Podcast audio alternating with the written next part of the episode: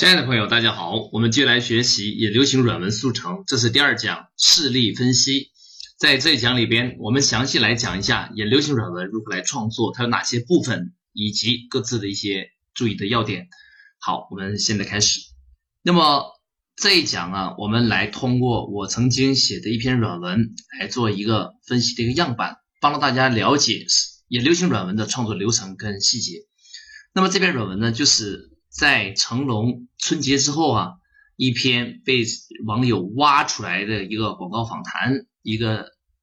片段啊，创造了新词，就叫“端”啊，这一个热门事件，我相信很多网友啊应该非常有印象。我当时呢就及时的写了一篇软文啊，就点评这个事件。所以啊，由于它是在一个流行事件的及时点评，它就产生了相对不错的一个阅览跟曝光情况。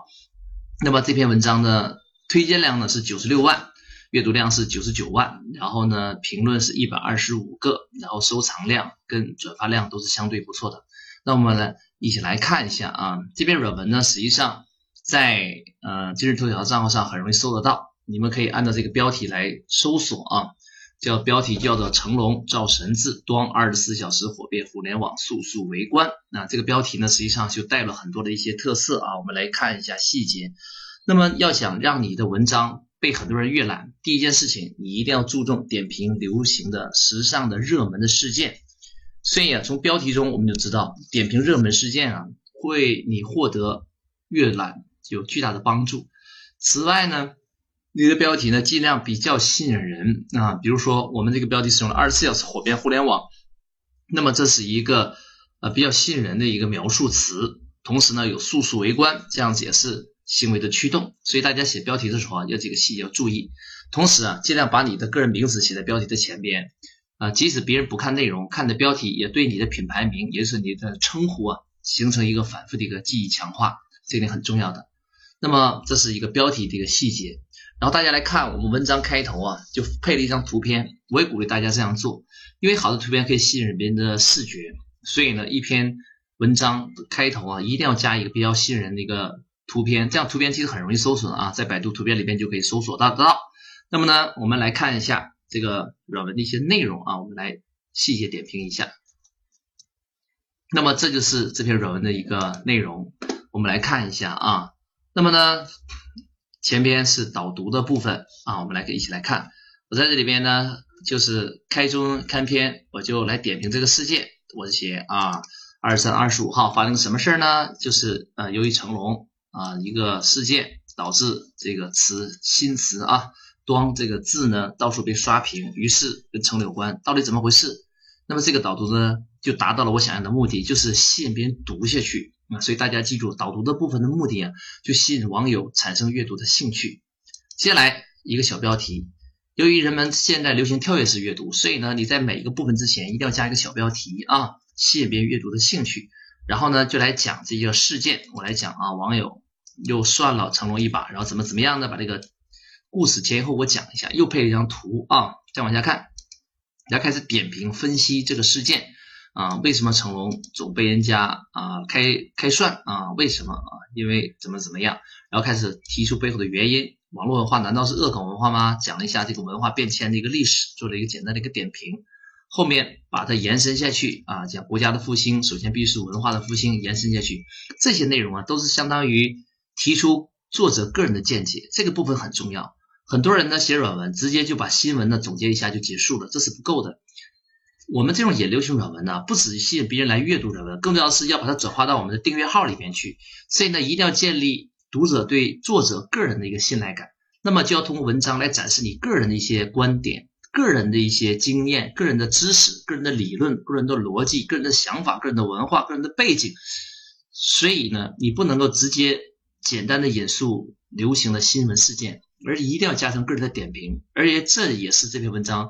读者最想要的地方。人们不只想知道这个新闻事件，还想知道背后从专家角度出发他们对这个事件的一个分析。所以啊，你不要把自己定位成一个普通的作者。我们引流行软文的创作人呢，应该把自己定位成为一个领域的知识的专家、权威，这样你就分享的知识啊才能产生对读者的一个信赖感。未来对你后续产品的促销才会有帮助，这点非常非常的关键。你不是一个普通的作家，你是一个专家。那么呢，再往后看啊，这一部分就是转化的部分了。我要暗示他们要来向我要书，或者是来报商学院，所以呢，我就写啊，我在战略顶层设计商学院里面提醒大家等等等等等等。这实际上是开始做了一个铺垫啊，为大家未来啊做后续产品的成交做了一个铺垫，你也应该这样做啊。然后呢，后面呢就是结束了之后有一个收尾这个部分，收尾这个部分呢非常的重要，因为你这篇文章的目的是让他关于注你的订阅号，所以呢收尾啊一定要告诉别人。关注订阅号的好处，那么呢，我在这里强调了一下我的定位啊，互联网战略第一号，然后好处四大好处啊，标注完之后，告诉他来啊，复制此账号就可以关注了，基本的流程就结束了啊。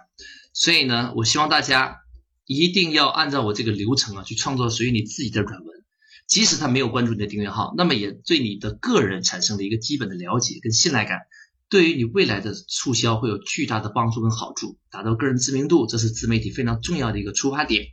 啊！这是给大家做了一个简单的一个分享，希望大家可以受益啊！然后在实践中，根据我们这个五步流程去创作啊！记住是标题、导读，然后呢就是新闻的一个分析，然后就转化，最后就是收尾啊！鼓励别人来订阅你的微信订阅号。好，基本上这是我们这个文章的一个流程，希望大家按照我们这个流程啊去创作啊，得到你一些自己的知识跟经验。好，那么我们继续啊，那么软文结构我已经说了啊，第一是标题，第二是导读，第三是分析，第四是转化，第五是收尾。那么呢，收尾这个地方我再强调一下啊，就一定要写一些精简的话。今日头条这个平台呢，不允许你写长篇大论，不允许你写赤裸裸的广告信息。所以啊，我们写好处的时候要含蓄一些啊，就写你的定位，然后写关注之后的好处就可以了啊。这种模式验证了还是不错的啊。好，那么我们来布置这一讲的作业。那么首先，你既然已经申请了账号，你就开始来创作文章了。那么创作文章它不是一次性的事情，它是。持续要不断做的工作，所以你要不断的总结经验，跟读者聊天，并且再次优化啊，这个过程非常非常重要。一旦创作文章越来越多，你会找到其中的规律跟经验啊，你就会越来写作越上手，然后阅读量越来越大，你的知名度越高，你的微信订阅号就越多人，于是呢，你成交会变得更容易。这是低成本